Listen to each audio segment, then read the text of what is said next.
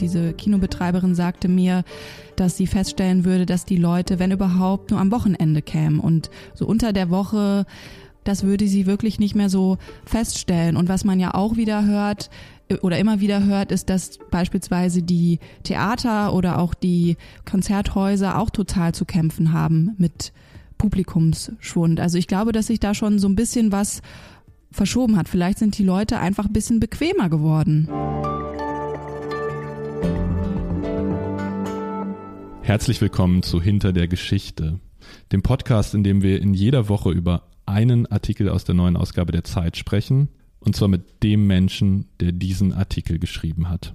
Mein Name ist Oskar Piekser, ich bin Redakteur im Hamburg-Ressort der Zeit und ich verrate Ihnen gleich, mit wem ich heute spreche. Aber Vorher habe ich noch eine persönliche Frage an Sie, liebe Hörerinnen und Hörer. Wann waren Sie das letzte Mal im Kino? Als ich diese Woche durch die Zeit geblättert habe, da war ich plötzlich mit dieser Frage konfrontiert, wann war ich eigentlich das letzte Mal im Kino? Äh, und ich muss zugeben, da musste ich ziemlich lange nachdenken. Ich kam auf ein oder zwei Pressevorführungen, in denen ich in den letzten Wochen war, aber das zählt nicht, das war ja dienstlich und privat zum Spaß, abends mit Freunden. Wann war ich da eigentlich das letzte Mal im Kino? Ich konnte es spontan gar nicht sagen. Wenn es Ihnen ähnlich geht, dann ist dieser Podcast für Sie.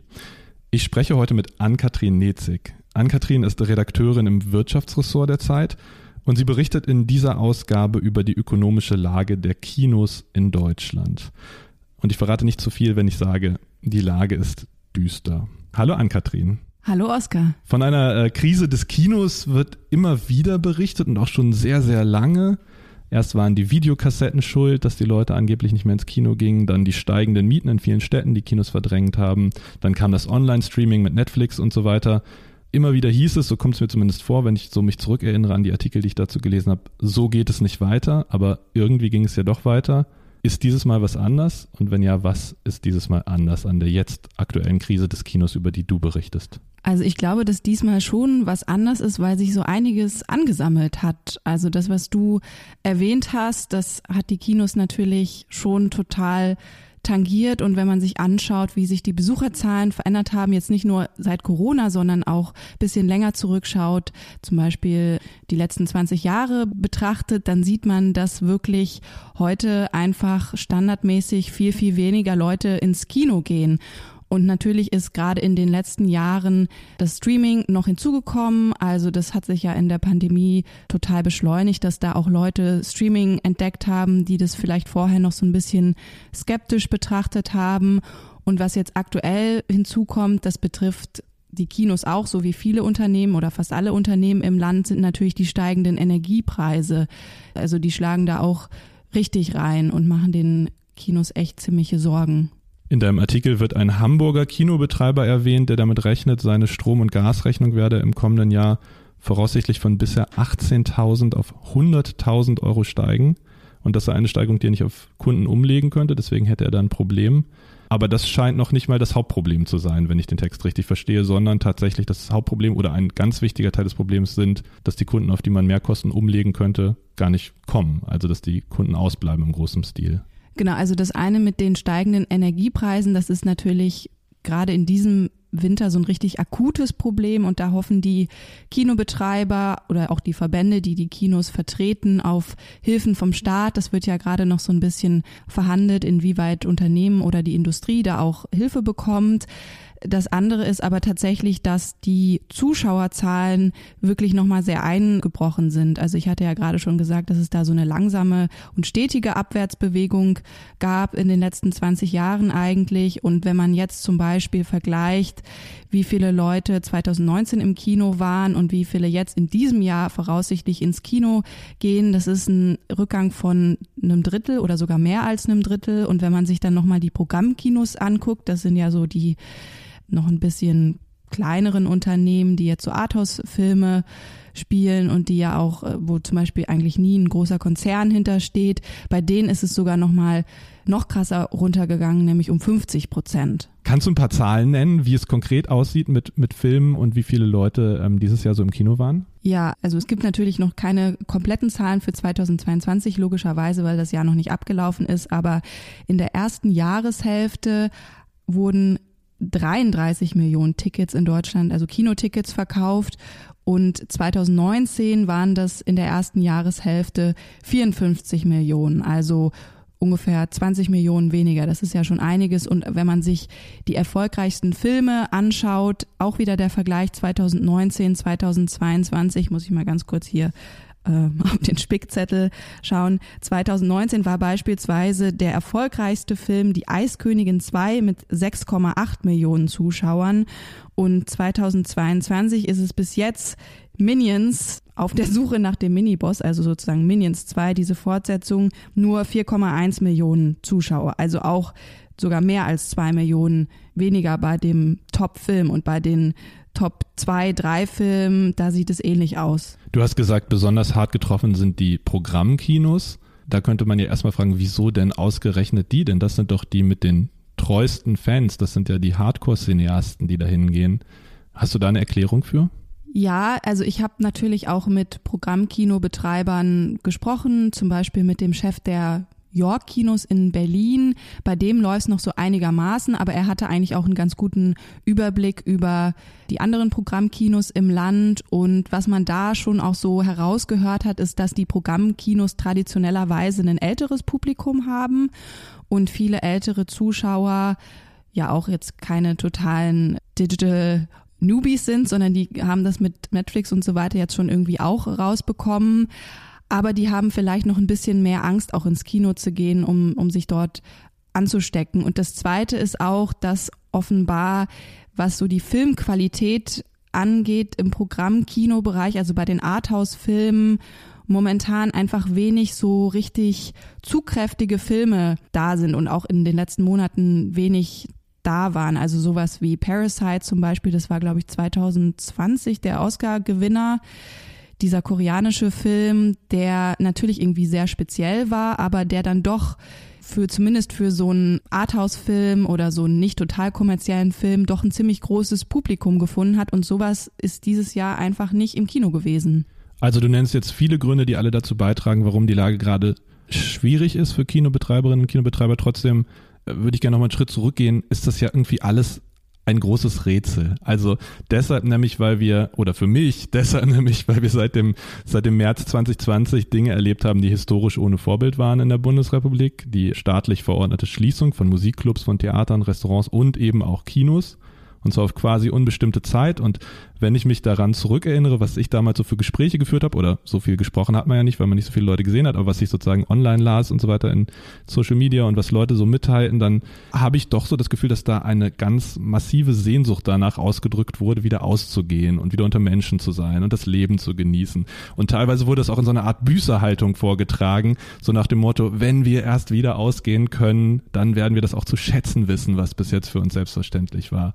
Und jetzt ist die Zeit der Lockdowns vorbei, schon länger, seit Frühjahr ungefähr diesen Jahres. Es gibt kaum noch Einschränkungen und trotzdem gehen die Leute nicht aus, offenbar. Ja, das, das ist so. Also ich habe da auch mit einer Kinobetreiberin aus Marburg drüber gesprochen, die das so feststellt. Also Marburg ist natürlich irgendwie eine Studentenstadt. Da würde man jetzt vielleicht denken, dass es da noch anders ist, dass da die Studenten zumindest auch noch irgendwie richtig Bock haben auszugehen. Aber die sagte mir, also diese Kinobetreiberin sagte mir, dass sie feststellen würde, dass die Leute, wenn überhaupt, nur am Wochenende kämen und so unter der Woche was, also man kann ja eigentlich normalerweise gut mal unter der Woche einfach ins Kino gehen, das würde sie wirklich nicht mehr so feststellen. Und was man ja auch wieder hört, oder immer wieder hört, ist, dass beispielsweise die Theater oder auch die Konzerthäuser auch total zu kämpfen haben mit Publikumsschwund. Also ich glaube, dass sich da schon so ein bisschen was verschoben hat. Vielleicht sind die Leute einfach ein bisschen bequemer geworden.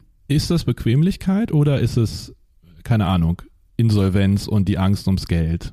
Das wäre ja vielleicht für eine Wirtschaftsredakteurin, ich will jetzt nicht unterstellen, aber auch eine naheliegende Erklärung, oder? Wäre das nicht vielleicht der Grund, warum Leute nicht ins Kino gehen? Ja, das kann man vielleicht schon sagen, dass, also ich würde sagen, das spielt beides eine Rolle.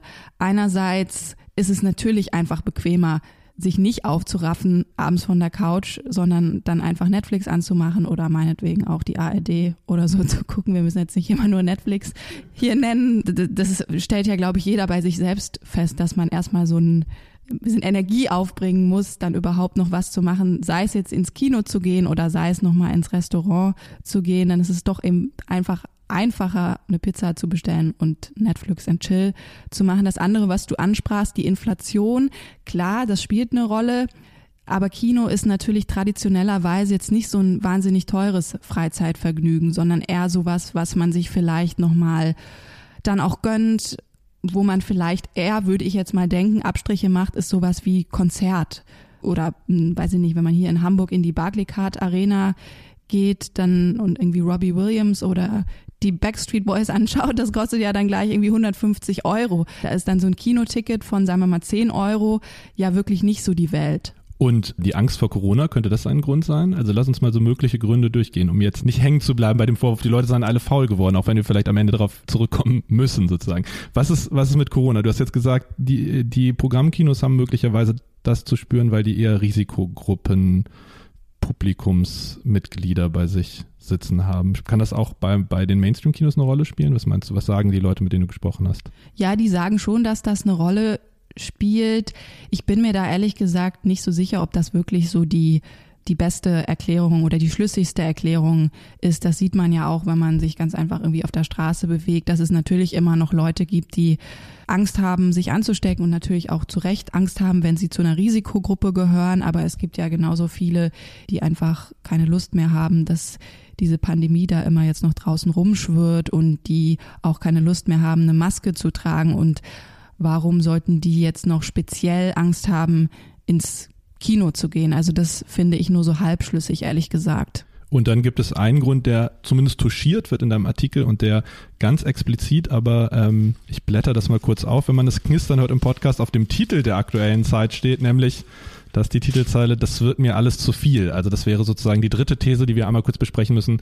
Meinst du, das liegt an an Krieg und Seuche und all den schlechten Nachrichten, dass die Leute jetzt einfach irgendwie sich unter die Decke verkriechen und sich eher, eher zurückziehen aus der Welt, weil einfach gerade so viel um sie rum los ist und auch so viel Unangenehmes womöglich. Na, eigentlich ist das Kino ja auch traditionellerweise ein Ort, wo man der Realität entkommen kann. Also eigentlich, wenn man keinen Bock mehr hat, Nachrichten zu konsumieren oder zu sehen, was in der Welt so Schreckliches los ist, dann würde man ja ins Kino gehen und hat das ja auch in der Vergangenheit immer so gemacht. Ich glaube, da muss man ein bisschen unterscheiden, welche Filme man sich da anschauen kann. Also natürlich gibt's auch immer noch reines Popcorn-Kino, Entertainment, was relativ gut funktioniert, wenn man sich, wir sprachen ja schon gleich über, äh, schon gerade über die erfolgreichsten Filme des Jahres, wenn man sich da so anschaut, was da auf der Liste ist, neben den Minions, ist der zweit erfolgreichste Film gewesen Top Gun Maverick, also diese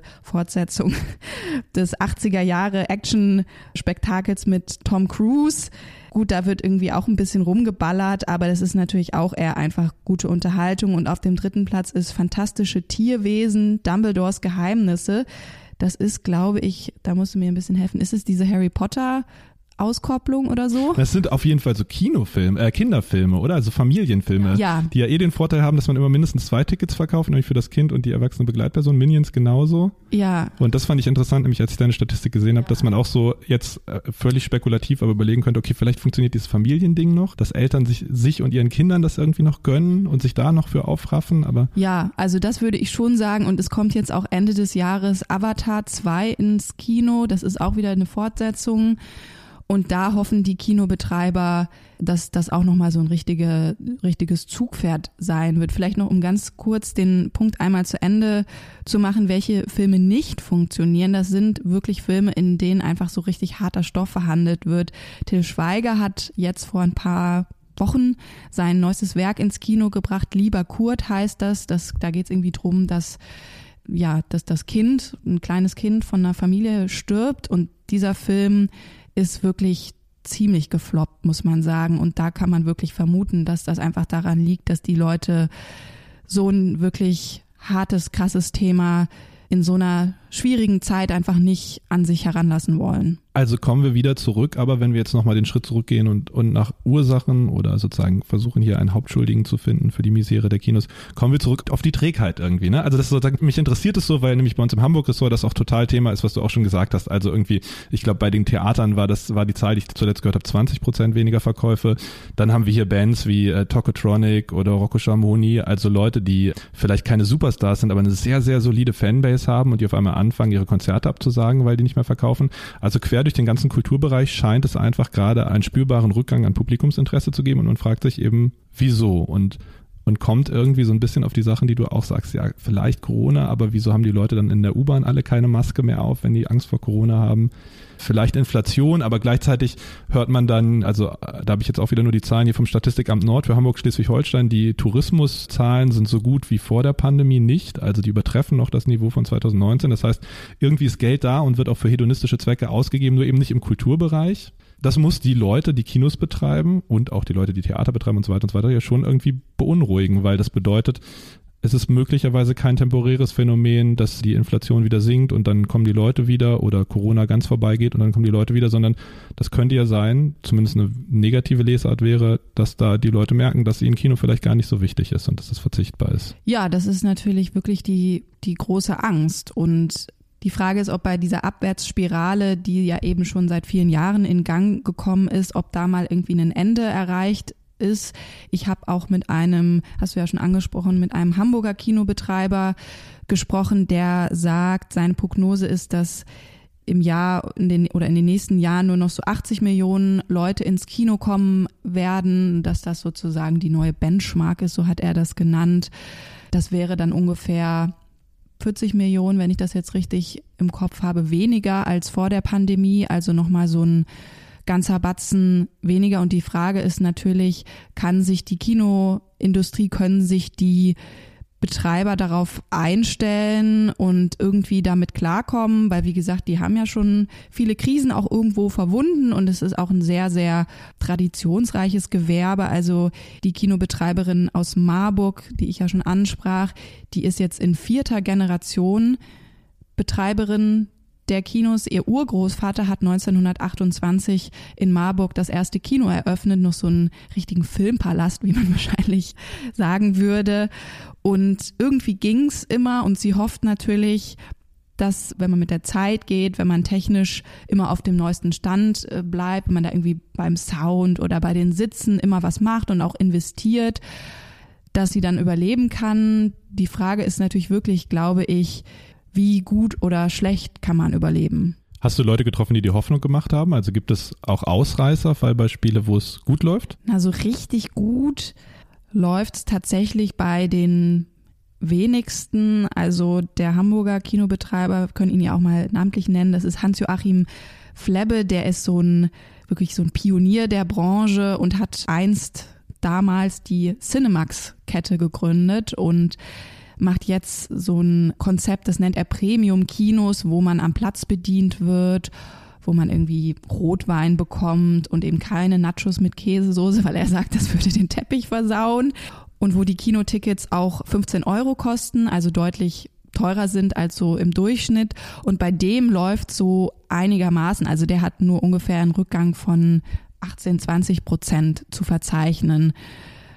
Und da kann man natürlich vermuten, dass vielleicht, wenn die Leute sagen, jetzt gehen Sie mal ins Kino, jetzt raffen Sie sich mal auf, dass sie dann sich auch ein bisschen was gönnen wollen und dann auch so ein bisschen luxuriöseres Erlebnis durchaus auch schätzen. Letzte Frage für alle Zuhörerinnen und Zuhörer, die jetzt alarmiert sind und einen kleinen Beitrag leisten wollen, um die Misere des Kinos vielleicht doch noch abzuwenden oder zumindest zu schmälern.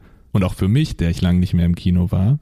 Hast du einen Tipp, welchen Film es sich gerade zu schauen lohnt? Ein Tipp, also der letzte Film, den ich gesehen habe im Kino, das war Tausend Zeilen von Bully Herbig. Das ist diese Verfilmung des Relotius-Falls. Also das äh, wird den meisten wahrscheinlich noch im Gedächtnis sein. Der Spiegelredakteur, der fast alle seiner Texte erfunden hatte. Und das fand ich eigentlich jetzt nicht nur aus, also hat mich natürlich auch beruflich interessiert, klar, aber ich fand es einfach auch einen gut gemachten Film. Und der läuft nicht so gut, wie die Verleiher sich das oder auch die Kinos sich das erhofft hatten. Also könnte nicht schaden, wenn da noch ein paar Leute mehr reingehen. Vielen Dank an Kathrin Nezig. Tschüss. Das war hinter der Geschichte. Mein Name ist Oskar Piekser und ich durfte heute mit Ann-Kathrin Nezig sprechen. Ihr Artikel über die Krise des Kinos heißt Kammerflimmern und ist im Wirtschaftsressort erschienen. Einen Link zu dem Online-Artikel finden Sie bei uns in den Shownotes. Kommen Sie gut durch diese Zeit und bis zum nächsten Mal.